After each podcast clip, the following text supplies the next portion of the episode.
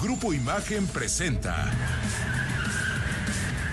Autos en Imagen con Cristian Moreno. Hola, buenas tardes amigos de Autos en Imagen. Ya son las cuatro y media de la tarde y más allá de los 21 bloqueos viales que hoy colapsaron a toda el área metropolitana de la Ciudad de México. Muy, muy buenas tardes tengan ustedes el día de hoy. Una tarde complicada para el tránsito capitalino, pero tarde soleada al final del día después de la tormenta, porque la tarde lluviosa de ayer complicó mucho el tránsito, viene la calma y afortunadamente hay mucha, mucha información alrededor de la industria automotriz.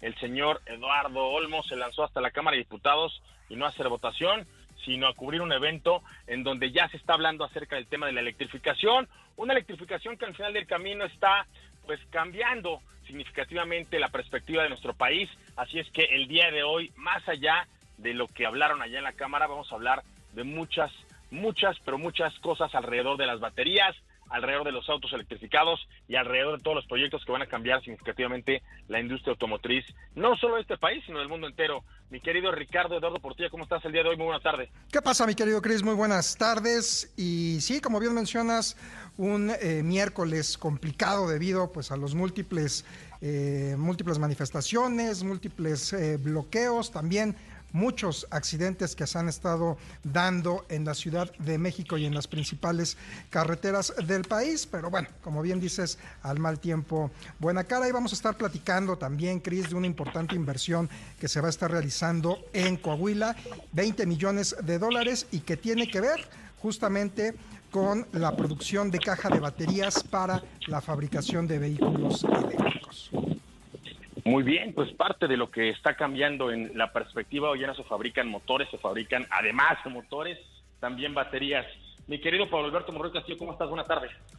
¿Qué tal, señor Moreno? Buena tarde, buena tarde al auditorio. Mucha información eh, en torno a los vehículos eléctricos. Vamos a estar platicando eh, acerca de Ford, que reanudó la construcción de una planta de baterías para vehículos eléctricos, esto en Michigan, luego de que la compañía la pospuso hace dos meses eh, durante la huelga del United Auto Workers. También vamos a platicar sobre Porsche, quien ya dio a conocer que su eh, planta de Suffenhausen, Stuttgart, la cual ha estado fabricando autos deportivos durante más de 70 años, pues está siendo sometida a un proceso de actualización en preparación para un futuro eléctrico. También hay información por parte eh, de Audi porque dio a conocer eh, qué baterías van a utilizar sus vehículos eléctricos que van a fabricar en China para el consumo de este mercado y además también ya se están preparando con la producción de los motores eléctricos que van a utilizar en su plataforma eh, Premium Platform Electric, la cual ya está en breve para debutar. De esto y más vamos a estar platicando a lo largo del programa interesante lo que dices de cómo retoman un proyecto que se frenó justo a la mitad de esta circunstancia sindical. Mucha gente atribuía que habían detenido esto por un lado o por los chinos o por el otro lado, probablemente por el tema de, la huelga. Pablo, ¿tú a quién lo atribuyes?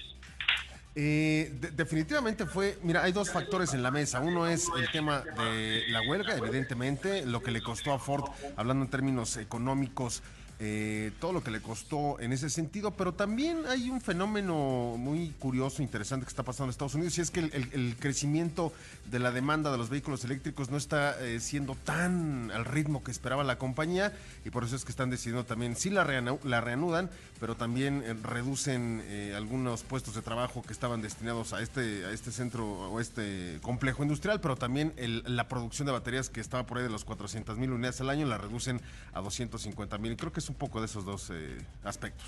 Pues bueno, se juntó el hambre con las ganas de comer, como dicen por ahí.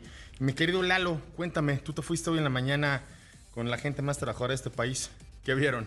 Exactamente, Cris, eh, amigos de Autos en Imagen, buenas tardes.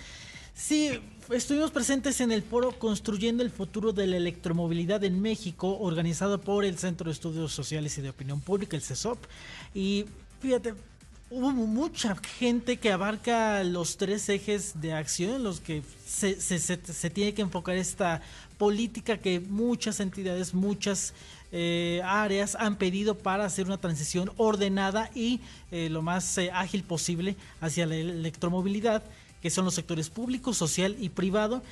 Eh, entre, la, entre todos los asistentes, fíjate, el embajador de Japón en México, Noriteru Fukushima, también de gente de la Cámara Japonesa de Comercio e Industria de México, eh, obviamente el presidente de Toyota México, Luis Lozano, que expuso obviamente la estrategia actual que tiene Toyota, eh, recordarás el esquema Case que presentaron hace varios años, eh, que abarca conectividad, autonomía, eh, que vehículos compartidos y electrificación para que en 2050 se alcance la neutralidad en carbono. Eh, el, Pero también estuvo la mía ahí. ¿Qué, ¿qué dijeron ellos? Eso me interesa mucho. el presidente de la mía presentó un documento que implica recomendaciones para una política nacional de electromovilidad en nuestro país que se encomendó a la Fiona Frost and Sullivan. Eh, en el que estima, eh, eh, entre las conclusiones o entre los aspectos que encontraron fue que las ventas de vehículos híbridos y eléctricos alcanzarán hacia 2030 eh, 316.856 unidades, lo que representaría una penetración de 19.1% de total de ventas de vehículos en nuestro país. Y también, entre otras cosas, o también, digamos que eh, recomendaciones que han hecho en varios foros en las últimas semanas implican incrementar el número y calidad de empleos que genera el sector automotriz eh, en toda la economía, en toda la cadena que hemos estado hablando en varias emisiones eh, últimamente, fortalecer la cadena de suministro regional contribuyendo a la sustitución de importaciones de China y potenciar también la capacidad de la industria local de acceder a los beneficios de la ley de reducción de inflación de Estados Unidos. Muchas cosas que los ponentes a lo largo de, este foro que duró eh, más de tres horas, eh, pues tuvieron en común cómo enfrentar esta movilidad, pero eh, bueno, e, esta transición a la movilidad, sobre todo desarrollando una red de infraestructura que sea competitiva, que sea que esté al alcance de todos, y también este el hecho de cómo cambiar el paradigma en los usuarios de vehículos, ¿no? Cómo convencer, sobre todo al público joven, hubo mucha gente joven ahí, eh, presente en el foro, eh, cómo convencerlos de que un, el vehículo eléctrico pues es, eh, ya, ya déjate del futuro, del presente, ¿no? No, me parece complicado, me parece que Volvo convenció a mucha gente, ¿no, Ricardo? Muchas conciencias que cuando vieron que eran 649.900 pesos lo que había que pagar por una X30, pues como que súbitamente se convencieron, Pablo. Platicamos la semana pasada con Dante, el responsable de la comunicación y la mercadotecnia de Volvo, Dante Martínez, y nos decía que de una cantidad buena, significativa de, visitas que tenían a su, a su sitio, esto había aumentado en un incremento exponencial de más del 4000%. Imagínense la, la atención que trajo un vehículo como EX30. Así es que si la pregunta es cómo convencerlos, pues con un producto asequible, con un producto inteligente, con un producto que solucione lo que requieren las nuevas generaciones en términos de movilidad y que al mismo tiempo pues mantenga los estándares de calidad que hemos visto en las marcas que acostumbramos a comprar. Creo que una de las cosas que le pasó a Tesla es que se fue por la terracería, su calidad era malísima, o sea, había que ver en races que de verdad dejaban mucho que desear para un vehículo de tal rango de precios. Sí era muy arriesgado, ¿por qué? Porque no conocíamos nada antes de Tesla en términos de volumen automotriz para tener una movilidad eléctrica, pero creo que ahora que las marcas que acostumbramos a comprar o que hemos acostumbrado durante muchos años, y no voy a decir una, todas, den este paso hacia la electromovilidad, entonces veremos cómo muchas generaciones pues dicen, es un vehículo que tiene eh, calidad, que resuelve mi tema de movilidad, que además es asequible y que al final del día mantiene pues estos temas de seguridad, de confort, de eh, infoentretenimiento, de agilidad. Creo que no está tan errado el camino. Ahora todo el trabajo que tendrá que hacer el gobierno es poder generar la cantidad de electricidad limpia para que estos vehículos se puedan movilizar, Ricardo, porque estábamos hablando hace unos días acerca de la, no mala, pésima calificación que tenemos para ponernos al día en, los acuerdos de la reducción de emisiones contaminantes a escala internacional. Sí, justamente como menciona Dante en la entrevista que, le realizaste, que por cierto ahí la tenemos en el canal de YouTube, en un momento eh, posteo en redes sociales la liga, vale la pena verla por la calidad del vehículo, pero sí justamente se necesita no nada más generar la electricidad, sino también pues estarla fabricando y ser, acordes con este tema de la sustentabilidad. Y fíjate, al respecto de lo que de la nota que dábamos, Cris, de que pues se necesitaba migrar ya a energías eh, limpias, dejar un poquito de lado todo este tema de los hidrocarburos. También eh, pues está dando una nota de que resulta que Shell pues está abandonado un proyecto que tenía en conjunto con Pemex. Eh, lo firmaron en 2018 frente a las costas de Tamaulipas, justamente pues para estar explorando y extrayendo hidrocarburos, eh, petróleo. Sin embargo, bueno, pues Shell ya decidió retirarse de este contrato. La Comisión Nacional de Hidrocarburos aprobó la sesión del control de operaciones, así como el control operativo y de gestión por parte de Shell, quien cede a Pemex Exploración y Producción pues este tema de las operaciones. Pemex ganaría y tendría más del 50% de las operaciones, además del 100% de la participación del contrato de todo lo que se obtenga en esta exploración frente a las costas de Tamaulipas. Y es que, es que no solo con, vehículos como EX30 lo vamos a resolver. Hay que resolverlo desde estas perspectivas de a dónde le están apostando las compañías para generar movilidad, para generar energía, para generar pues todo esto limpio que se necesita el día de hoy. Vámonos también con esta información de inversión allá en eh, el estado de Coahuila, si no mal recuerdo, Ricardo. Sí, 20 eh, millones de dólares los que va a estar invirtiendo la empresa Infact Automotive México, quien ya tenía presencia en el país, sin embargo, pues anunció una expansión en su planta de Monclova. Tiene como objetivo, pues prácticamente ingresar al mercado de la fabricación de vehículos eléctricos, concretamente con eh, cajas de baterías. Eh, esta empresa pues tiene ocho años operando en una planta ubicada al norte de Monclova, donde se elaboran cableados para claxon y otras partes del automóvil. Sin embargo, pues ya lo lo estamos platicando, quieren incursionar en el tema de la electromovilidad. En esta nave pues se van a estar fabricantes, fabricando, como te decía, componentes para eh, vehículos eléctricos. Sin embargo, eh, va a empezar la operación en 2024, sin embargo se espera que por ahí de octubre de 2024, eh, bueno, ya se tenga, se haya concluido esta expansión, pero las operaciones ya darían inicio hasta 2025. Pues ahí está esta información, mi querido Ricardo Eduardo Portilla. Oye, Pablito, y vámonos con lo que ocurrió un día como hoy, pero de 1957, cuando eh, Ferrari introdujo el 250 Testarossa, el primer auto en usar este legendario nombre, un nombre que a la postre pues ha convertido en leyenda, precisamente un 22 de noviembre, pero de 1957, y definitivamente uno de los vehículos de carreras más exitosos que ha tenido a lo largo de su historia la escudera Ferrari, Pablo. Así es, eh, y, no, no, solamente es un modelo emblemático, sino también eh, varias eh, variantes de este chasis le dieron a Ferrari victorias en Le Mans, en el 58, en el 60, 61 e inclusive campeonatos de constructores en 1958, en 1960 y 1961. El 250 Testarossa hoy es un ícono de Ferrari, uno de los coches de carreras con mayor éxito de todos los tiempos en Maranello y un ejemplo clásico de cómo la visión de Enzo Ferrari ayudó a que la escudería Ferrari llegara pues tan lejos hasta lo que conocemos hoy en día. Pues ahí está este legendario apelativo. Y al, final del día me quedan unos segunditos, Lalo. ¿Sentiste que íbamos en el camino correcto o lo viste complicado? Eh, falta mucho por recorrer. El, hecho de que se hayan juntado eh, representantes de, varias, de varios sectores y que estén todos comprometidos a eh, dirigirse a un mismo camino hacia la, electromovilidad es, por lo menos es un primer paso y la, la voluntad ahí está. Falta ver cómo trasladar eso a documentos y a políticas que sean... Luz Luz al final del túnel. 4 de la tarde ya con 48 minutos aquí en la Ciudad de México. En Cancún, ¿qué hora es, Pablito? Es una hora más tarde, son las 5.48. Ok, saludos a la gente que... La vamos a ver en Cancún mañana, ¿no, Ricardo? Eh, sí. Mañana vamos a Cancún. Mañana estamos Nada por más de pisa y corre. Bueno, Cancún, aunque sea pisa corre, vale la pena. Echar un refresco ahí en este aeropuerto y de ahí manejamos hacia Mérida. Pero justo el Cooper Formentor que hace rato están escuchando eh, aquí en este espacio.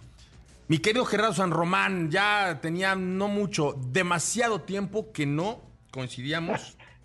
Tu apretada agenda y un poco échale la mía que no ayuda, pero por fin el destino nos permitió reencontrarnos, los astros se realinearon y vamos a poder ver justo en el momento en el que esto es relevante, cuál es tu perspectiva ya que sacaste la bola de cristal, ya que le moviste al caldero de Nostradamus, para, para saber cómo cerramos este 2023, 1.350 mil autos, lo que... Un millón trescientos mil autos, lo que se especulaba al principio de este año, este, pero más allá de eso ya estamos haciendo cuántos para el que sigue. Pues bueno, primero que nada, hola a todos, hola ahí en cabina a todos, ¿cómo están? Y hola a todo el auditorio. Este, no, de hecho, bueno, al menos en mi perspectiva, al principio de este año traíamos una, una visión un poco más bajita. Más conservadora. Pero sí, se fue, se fue componiendo muchísimo el año y sí, yo más o menos calculo que vamos a cerrar cerca del millón trescientos cincuenta, millón trescientos sesenta, por ahí, más o menos. Tienes razón. Vamos a ver cómo eh, la, cierra la, cifra con la que me quedé ¿no? fue la más reciente que, que me diste, que eso fue hace como Sí. un par de meses, ¿no? Tienes razón. Sí, y más o menos estamos todos alineados. AMDA también estaba proyectando, creo que millón trescientos cincuenta. Yo creo que Lambda que se espera que saques más este. Yo creo que Lambda se espera que saques tú tu predicción, entonces ya dice, ah, sí, vamos por ahí, ¿no? Pues a la ojalá, ¿no? Bueno, eso lo haría muy bien. Pero bueno, este, basados en eso, para poner un poquito más de contexto, por ejemplo, porque también hubo mucha corrección en cuanto a lo que sucede en el mundo, en el mundo mundial, como dicen los chavos, Es ¿no? correcto. Este, la proyección, por ejemplo, inicial en, en 2023 era de más o menos 84, entre 83 y 84 millones de carros y se incrementó a 86.8, casi, bueno, prácticamente para hacer redondear, 87 millones de carros, ¿no? ¿Y a dónde nos lleva esto? Pues es, es, es una cantidad brutal de carros adicionales que estamos este, vislumbrando en el mercado. Ahora, para 2024 esta cifra eh, se está proyectando incluso a 90 millones, que eso ya, ya está muy cerca de los niveles más altos que tuvimos un poco más atrás, un poquito, un poco antes de la pandemia que andábamos rozando los, andábamos entre 88, 89 millones de vehículos al año. Entonces, esto es una buena indica, es un buen indicador. ¿Qué pasa en México? Yo calculo que para 2024 más o menos vamos a andar entre el millón cuatrocientos cincuenta, millón cuatrocientos ochenta mil vehículos. ¿Ok? Estamos hablando de un crecimiento entre un 8 o a un, digamos, un conservador 10%. Y no me voy más arriba de eso por muchas razones. La primera es que este mercado, como muchos otros, sigue siendo tirado o su, su cadena de, digamos, de, de, de jale más fuerte son los créditos, es el Claro. financiamiento, ¿no? Y este, y no, no ha cambiado mucho esa, esa variación. Y lo que sí creo es que ahorita en 2023 vino un desborde muy fuerte porque digamos que estaba el mercado ávido de vehículos y de pronto nos llegó demasiados carros. Ahora ves una sobresaturación de inventario en muchos distribuidores, cosa que no se veía hace mucho tiempo. Pero bueno, ahora se empieza a ver nuevamente. Y este, ¿qué implica esto? Que se empieza a ver otra vez mucha agresividad con respecto a los incentivos. No lo digo desde el punto de vista negativo, pero a veces me, me pongo a pensar, pareciera que no aprendimos nada en la pandemia. Y bueno, creo yo que ya había, ya habíamos encontrado una forma de vender menos, pero mejor. Ujú. Pero bueno, como que muchos siguen apostándole al volumen y eso lo único que hace es que prolonga o aplaza muchas cosas en sus ciclos naturales. Lo que estamos haciendo es anticipando decisiones muchas veces de manera artificial a través de, ofertas o de persuasiones muy, muy, muy agresivas. Entonces, no quiere decir que sean malas, pero sí me preocupa ver cómo sigue incrementando cada vez más que los plazos de los créditos se están concentrando en, en la parte más alta, es decir, en 60 y 72 meses. Entonces, si tú ves cómo ha ido, eh, se ha ido manteniendo o evolucionando incluso el pase de un plazo a plazos más largos, pues lo único que te deja ver es que la gente cada vez tiene menos poder adquisitivo o tiene menos capacidad de pago y lo que está buscando es entrarle a estas grandes ofertas, pero tratando de diluir la mensualidad lo más que se puede. Y eso es un juego peligroso porque a mayor tiempo, mayor riesgo. Es una regla, no es mía, es una regla de estadística y de finanzas. Y este, y bueno, hasta ahora ha salido bien. Y la otra es que, bueno, el 2024 vienen movimientos fuertes tanto en Estados Unidos como en México, a nivel elecciones presidenciales y de muchos otros índoles. Entonces, ese es todos estos indicadores a mí me hacen quedarme con un modesto crecimiento entre un 8 y un 10%, que aún así lo sigo viendo muy positivo, estamos muy cerca ya de una recuperación, pero yo no echaría las campanas al vuelo, mi querido Cristian. Ni yo, fíjate, eh, creo que lo que ha pasado, que, que no me ha encantado con, con, los nuevos jugadores de la industria automotriz mexicana, es que llegan a quitarle espacios a marcas que ya estaban en México. A mí me gustaría que con la tecnología que traen, que con los esquemas de negocio que, que, ya ellos pueden apalancar, que con las alternativas de movilidad que ya se ven en otros países, incluido el de China, viéramos propuestas diferentes, viéramos tecnologías distintas. Y entonces sí, aquel mítico 1.6 millones de vehículos vendidos que, que tuvimos, a lo mejor se pudiera recuperar, pero no solo eso, el potencial de México es alto y entonces sí, liberar a aquellos compradores que no están en este momento apostando por un vehículo nuevo, pero que al ver nuevas tecnologías, nuevas alternativas de movilidad y nuevos esquemas de financiamiento, distintos a los que actualmente tenemos, pues a lo mejor sí pudiéramos destrabar y no seguir volteando al pasado con prácticas obsoletas, absurdas y retrógradas de estar metiendo coches este, viejos y chocados de Estados Unidos y mandar a México toda esta porquería que lo único que hace es pues, colapsar los modelos de negocio actuales, que, que son de vehículos nuevos y de tecnologías más eficientes. Totalmente de acuerdo. Digo, aunado a eso, o sea, si lo que realmente queremos es que esto entre en un, en un, en un boom, o sea, que empiece realmente a florecer algo, algo muy interesante, también creo yo que ahorita era el momento como para que entraran nuevos modelos y nuevos esquemas de, de adquisición o de uso o de suscripción, etc. ¿no? Creo que, creo que el mercado ha probado también en, en, términos de cartera vencida y todos estos que se dedican a darle el crédito, yo creo que se ha demostrado que es un mercado bueno, es un mercado que tiene muy buen retorno y creo que las instituciones financieras saben hacer bien su chamba, pero también creo que el gobierno tiene que entrarle ahí con, con su parte y también incentivar es la adopción de estas nuevas tecnologías precisamente y darle esa vuelta al parque vehicular de una forma mucho más interesante y realmente que crezca, no que esos, no, o sea, no volver a lo que se tenía antes. O sea, no debería de ser como un premio de consolación decir, ay, sí, estamos ya cercanos al millón y medio de vehículos. Sí, pero bajo el mismo esquema, bajo las mismas prácticas, usando los mismos fierros. Entonces, no vamos a pasar del 1.6 si seguimos. Ahora sí que, como decía Einstein, ¿no? O sea, la definición de demencia es, hacer lo mismo y esperando resultados distintos todo el tiempo. Pues no, eso no va a suceder. Entonces, hay que realmente cambiar el esquema, darle un vuelco interesante, sobre todo a temas como el arrendamiento, para que entonces sí la gente se vuelque sobre estas nuevas tecnologías con una sensación de riesgo mucho menor y con una distribución de riesgo también mucho menor y un enriquecimiento brutal porque pues esto va, va a desbordar para todos lados. Entonces, mientras las cosas no sigan así, yo te diría que me quedo con el 1.470 para 2024. Dale. Algo que nos dará para, para rato plática, pero lo retomamos la próxima semana, ¿te parece? me parece excelente y pues, los dejo con esto. No son malas, sí, no son malas noticias, pero ahí vamos. Damos un corte. Me quiero despedir de este corte, de este bloque. Mandando saludos a nuestro amigo Francisco Castellanos, que está escuchándonos ahí en Guadalajara. Vamos a un corte. Y bueno, cuando ya son las 5 de la tarde con dos minutitos. Muchas gracias a toda la gente que nos está escuchando en Guadalajara. Les decía que hace un ratito mandábamos saludos a nuestro amigo Francisco Castellanos. Él tiene un programa los jueves por la noche aquí en esta misma frecuencia y los sábados justo es el que nos entrega, ¿no, Ricardo? El de él es de 12 a 1 y el nuestro es de 1 a 2 los sábados. Así es. Así es que si ustedes quieren enterarse de cómo hacer negocios allá en la Unión Americana, escuchen a Francisco Castellanos Álvarez los jueves en la noche y los sábados en punto de las 12 del día.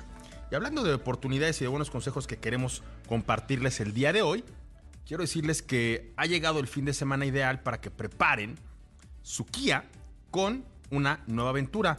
Una nueva gran aventura porque es el momento perfecto para estrenar una Sportage EX, la SUV inimitable que tiene, además de todos los atributos que ya le conocíamos, un diseño deportivo, un motor de 2 litros y además tecnologías muy generosas en términos de seguridad para que ustedes no, no choquen por estar distraídos Esta camioneta trae ahí varios angelitos que, los, que los rodean. Dicen por ahí hadas, y no hadas de las que vuelan, sino de las que, hacen, que hacen que no choques.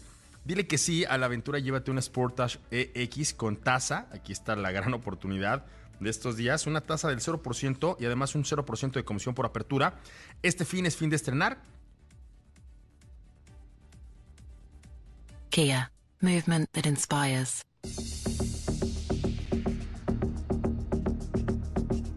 Y bueno, esto, el CAT promedio del 10.7% sin IVA a 24 meses y la vigencia, esto es muy importante, es hasta el 30 de noviembre del 2023. Una semanita más. 30 de noviembre, hoy es 22. 8 días. Tú, Pablito, que siempre estás buscando qué comprar. es un comprador compulsivo, amigo. No, para Claro que sí. o sea, no, podemos caminar por la acera sin que te asomes en cada puesto del tianguis que ves. Bueno, pues si ve algo y vale la pena, me lo llevo. Entonces, si, pues, andas buscando siempre algo que comprar. la época del año. No, no, que la época. Este hombre lo mismo compra en febrero que en marzo. este, pues vamos a platicar ahora sí acerca. Le tenemos un chorro de notas interesantísimas. Pero si quieren nos arrancamos, Pablo, porque te he visto muy callado y siempre que te quedas callado es porque estás viendo el TikTok. Cuéntame de cómo es que Ford ahora mismo está retomando esta eh, pues, planta, esta construcción del espacio en donde estaría produciendo baterías. Había dos teorías. Una que decía que como tenía una alianza con un socio estratégico que venía de China, habían parado por ahí ese proyecto. Y otro es que como estaba muy metido en el tema de la renegociación con la UAW, con la United Auto Workers, pues había visto por este lado darle prioridad a ese proyecto y a lo mejor dejar en pausa el otro. Cuéntame qué pasó al final del camino. Pues mira, al final del camino eh, Ford decidió que eh, pues iba a reanudar la construcción de esta planta de baterías para vehículos eléctricos en Michigan, que justamente se había pospuesto hace dos meses durante la huelga eh, que mencionas.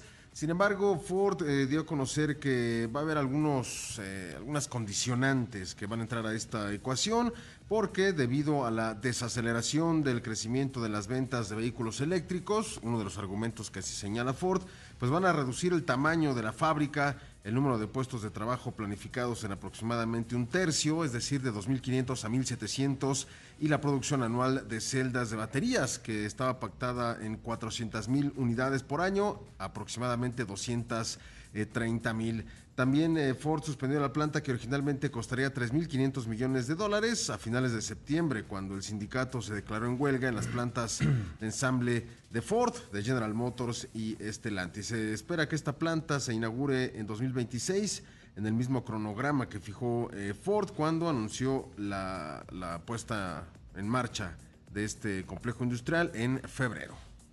Pues ahí está lo que está haciendo la firma del óvalo azul. Obviamente para estar listos, Pablo. Aquí el problema es que para cuando llegue toda la demanda de eléctricos, que como tú bien dices, ahora como que se ha ralentizado, pues tienen que estar ellos ya preparados para esto. Y hablando de eso, vamos a hablar también acerca de esto que está haciendo Audi, porque también Audi ya está alistando las baterías para ver con qué o con quién se junta para ponerle pilas a sus eléctricos. Eh, fíjate, hay dos informaciones eh, por parte de Audi que tienen que ver con los vehículos eléctricos. La primera se genera en China, en donde eh, pues Audi dio a conocer que sus modelos totalmente eléctricos que se van a producir y a comercializar en este país a través de la asociación que tiene con FAW, pues van a utilizar paquetes de baterías suministradas por BYD y por CATL eh, el fabricante de automóviles alemán va a ensamblar localmente el Q6L e-tron, el Q6L Sportback y también el A6L e-tron, cada uno de ellos eh, pues eh, diferenciados de los modelos normales por sus distancias entre ejes que son mucho más largas y que esta denominación gusta mucho allá en China. Audi utilizará el fosfato de iones de litio de BYD en niveles de equipamiento más bajos, mientras que los modelos de gama alta utilizarán justamente las baterías de níquel metal eh, más caras y de mayor densidad energética de CATL. Eso es lo que están comunicando. Y la otra noticia importante también por parte de Audi es que dio a conocer que ya inició la producción de motores eléctricos que van a impulsar eh, la plataforma PPE, esta plataforma Premium Platform Electric. Cálmate, viste la escuela de Marta de baile, ¿qué, ¿qué hablas así? No, no, no, pues es que así se, se ¿Así se dice. pronuncia? Esto allá. Pero tu, inglés es más de Alabama o, o del Reino Unido, amigo. No, es más de Alabama. ok. Es de Alabama. Pero dime otra vez cómo se llama esta Se plataforma. llama Premium Platform Electric.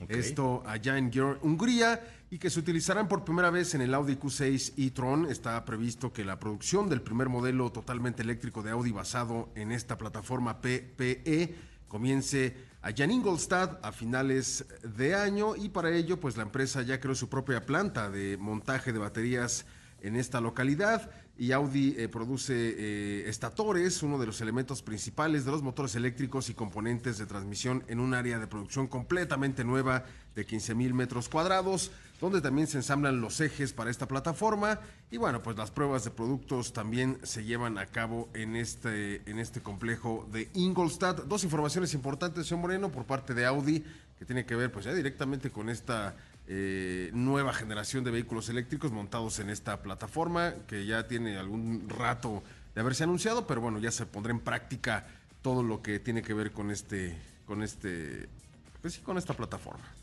Y fíjate que otros que ya están muy encaminados hacia esta dirección son eh, nuestros amigos de Porsche, quien ya han confirmado que su histórica planta que tiene allá en Sachsenhausen, en Stuttgart, la cual ha fabricado vehículos desde hace más de 70 años de historia, ahora mismo está siendo sometida a un nuevo proceso de actualización, obviamente para eh, alistar las nuevas líneas de producción que recibirán tanto al Boxster como al Cayman, estos dos vehículos que son finalmente la puerta de entrada a la firma de Stuttgart para el 2025. Pues estos cambiarán los sistemas de propulsión con los que actualmente los conocemos, es decir, los vehículos impulsados por motores de combustión interna, ahora serán exclusivamente eléctricos. Para el próximo año, en cuanto veamos las nuevas eh, generaciones, llegarán estos cambios. Y aunque el 911, que también históricamente se fabrica en esta planta, va a mantener motores de combustión interna, esto al menos hasta el 2030, también va a recibir un facelift que recibirá al primer 911 híbrido de la historia, Pablo Alberto Monroy Castillo. Estos eh, vehículos, pues, evidentemente, mantendrán parte de toda la innovación tecnológica que ya le dimos a la propia Porsche integrar en los procesos de manufactura del Taycan. Y ahora, pues eh, todo esto que tiene que ver con la eficiencia en cuanto a la línea de producción, con la ergonomía que le proveen a los propios eh, eh, empleados de la línea de, de manufactura, ahora se incorporarán. Además del Taycan y los nuevos eh, 718, Porsche va a incorporar también en los próximos años este Macan EV, que también se, se llevará en esta planta del Sachsenhausen, aunque el auto en sí se produce en Leipzig.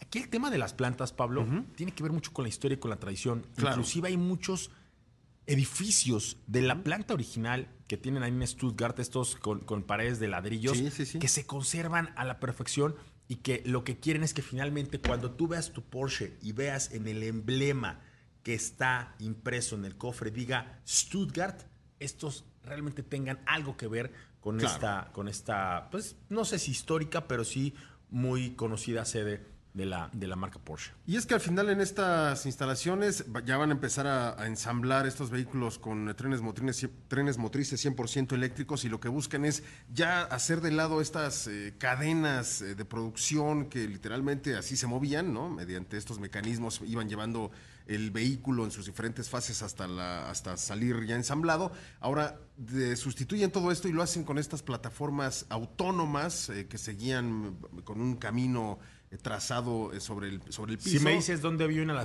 antepasada, así, Híjole, yo las vi, pero en Audi y con eso surtían este, componentes para ensamblar, pero. Pablo, allá en China, allá en China con eso fabrican. O sea, qué, qué padre saber que los alemanes van hacia allá, pero ya hay otros que ya lo tienen. Y al final, este modelo funciona porque le da más libertad a la, la planta de ensamblar mayor cantidad de versiones, mayor cantidad de vehículos. y en Eso, este eso caso- de libertad, mucha gente te lo, te lo super criticaría. Lo que están haciendo es automatizar la planta. Bueno, da, da más, es- que la más gente me diga ¿no? qué piensa. más espacio. Lalito, a ver, tú traes varias ahí. Una de ellas es justo que esta planta de baterías de Volkswagen ya también está iniciando operaciones en China. Exactamente, abrió su primera planta de producción de paquetes de baterías de propiedad absoluta en la ciudad de Hefei, que es capital de la provincia oriental de Anhui. Y ahí también comenzará la producción en masa de modelos puramente eléctricos basados en la plataforma MEB para finales de este año, según documentos que no reveló la marca, sino el gobierno, porque sabemos que en China eh, el registro público nes- obliga a todos las, fabricantes, en este caso, a informar como eh, a detalle cómo van a actualizar, eh, cómo, en este caso, sus plantas de producción y sus planes. La inversión total en la fábrica ascenderá a 1.500 millones de yuanes, que es equivalente a poquito más de 208 millones de dólares. Ahí están. Ahora los de Volkswagen produciendo baterías, pero en China. Y hablando de Audi, de Porsche y de Volkswagen, quiero comunicarles que ahora con Audi Plus todos los modelos 2024 en adelante cuentan con hasta 5 años de garantía incluida. Eso aquí en México, no en Hefei, no en Stuttgart y no en Ingolstadt, aquí en México. Los dos primeros años no tienen límite de kilometraje y la garantía extendida por 3 años o 150 mil kilómetros ocurrirá con cualquiera de las dos opciones, la que ocurra primero. Además, con Audi Plus Performance, todos los modelos RS, estos de alto desempeño, y los e-tron, los 100% eléctricos, en modelos 2021 en adelante, contarán con mantenimiento gratis hasta por 5 años o 90 mil kilómetros, en este caso también lo que ocurra primero, 5 años de garantía para más experiencias fascinantes, Audi, liderazgo por tecnología. Y bueno, vamos a hablar de Conectando México con Jack, el evento más esperado de la industria automotriz. En este caso van a llegar los mejores autos eléctricos de nuestro país y recorrerán parte de nuestro territorio para que ustedes puedan vivir la experiencia de manejar un vehículo eléctrico y se liberen de todas las dudas que tienen de ellos. Este, este fin de semana nos vamos a ver allá en Galerías Atizapán. Ahí estaremos desde el viernes para esta segunda etapa. Ahora, en el área metropolitana de tan esperado evento Conectando México con Jack. Van a también poder llegar ahí a Galerías Atizapán el día 25 y 26 de 11 de la mañana a 18 horas para que puedan conocer todos los vehículos de esta firma eh, china con ensamblado en nuestro territorio. No lo olviden, la segunda etapa del área metropolitana llega a Galerías Atizapán. La dirección, ayer Héctor Ruiz nos dijo que atrasito de su casa. Avenida Adolfo Ruiz Cortines 255, Las Margaritas, Estado de México, conectando México con Jack muy pronto en su ciudad. Si quieren ver más información de esto, por favor visiten jac.mx.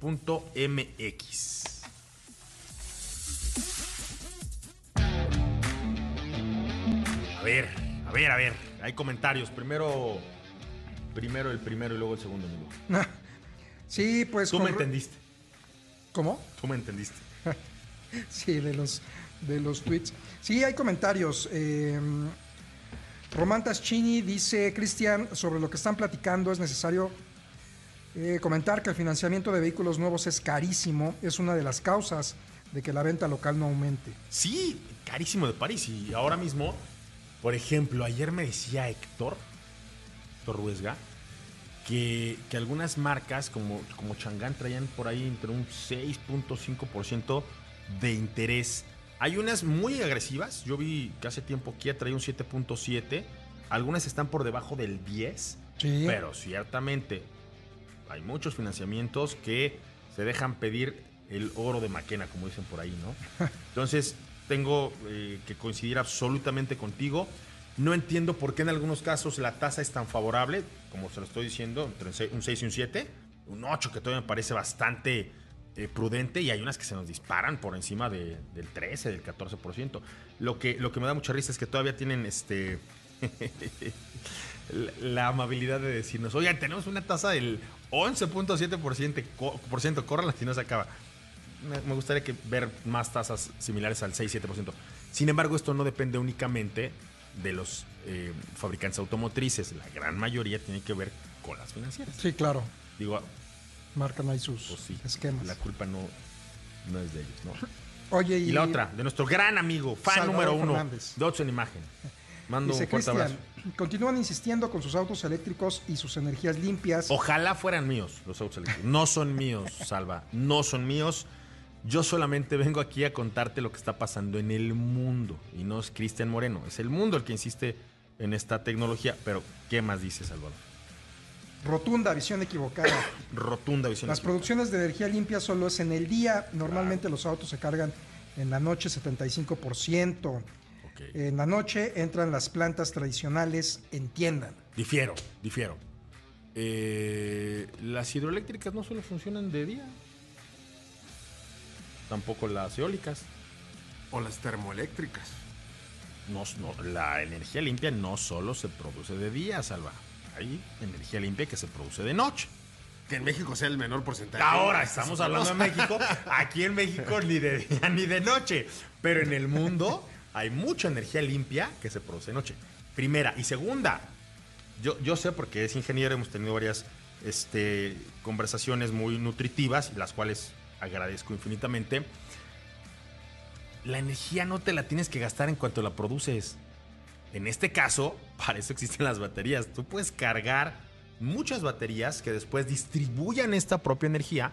Y una de las grandes cosas de las cuales poco puedo hablar, que vi allá en Japón, es un proyecto en donde esta, esta marca japonesa con la que fuimos de Yokohama, con Nissan, tiene todo un esquema de uso inteligente de la energía. Por ejemplo, si tú estás en una zona en donde estacionar tu vehículo a lo mejor unos metros, unos estacionamientos más adelante te va a permitir cargar energía como tú bien me dijiste de día, te recomienda que vayas a ese estacionamiento. Si tú puedes, por ejemplo, pagar algún servicio desde un café, ahí lo ponían como un ejemplo, un café con energía y no con dinero, te permitía descargar también energía. Esto considerando que muy probablemente después del trabajo ibas a mover tu vehículo y en ese rango, por el tipo de camino en el que ibas, cuando son bajadas, cuando hay tipo vela, también ibas a regenerar energía. Entonces, hay ya todo un desarrollo alrededor de cómo emplear de manera más eficiente la energía que va alrededor de todo este acompañamiento. Yo entiendo lo que tú dices y en este momento tienes absolutamente toda la razón. Y México es uno de los peores calificados en, en términos de generación limpia de energía. Pero no solo México es el que está hablando de esto. Ahora, si tú me dices, vamos a ir con un modelo de combustión interna, me encantaría. Es más, yo amo los vehículos impulsados por motores de combustión interna. Me está costando mucho trabajo adaptarme a estas nuevas tecnologías. Y sin embargo, tampoco me puedo quedar así como el avestruz, meter la cabeza allá abajo y dejar de comunicar lo que está pasando en el mundo, Salvador. No es un tema personal. Que incluso, bueno, aquí en México la marca CEP, con respecto a sus vehículos eléctricos, que también está incorporando toda una red de carga. Recordemos que CEP también pone paneles solares, Solares, así que llegaron si a- bien así llegaron a cierto, México. van a obviamente captar la energía durante el día, pero su idea es acumular, guardar la energía para que en la noche también puedas eh, estar cargando los vehículos. Pablito, discúlpame que me haya comido parte de- del tiempo de mitos con eléctricos, pero tienes dos minutos para que nos cuentes cómo funcionan precisamente estos autos. Pues mira, rápidamente ya hemos platicado de los componentes, de todo lo que integra un coche eléctrico, pero ¿qué es lo que, que- que hace que, que esto funcione ya en conjunto? Y hay tres componentes fundamentales. El primero es el convertidor de corriente o inversor, que es el que eh, amplifica la, la- potencia de la electricidad almacenada en las baterías para que pueda ser uti- utilizada por los motores. El, el otro componente también fundamental es la unidad de control del motor, que al final este, este componente se encarga de liberar o de reducir la entrega de energía eléctrica y por lo tanto la velocidad, el torque y dirección del propulsor cuando pisamos justamente el acelerador. Y todo esto que estamos platicando es gestionado finalmente por una unidad central de control que se encarga, además de lo que ya mencionamos, por ejemplo, del control de tracción, del control de estabilidad, el reparto de torque entre los eh, diferentes ejes o ruedas, ¿no? En función de la configuración del coche.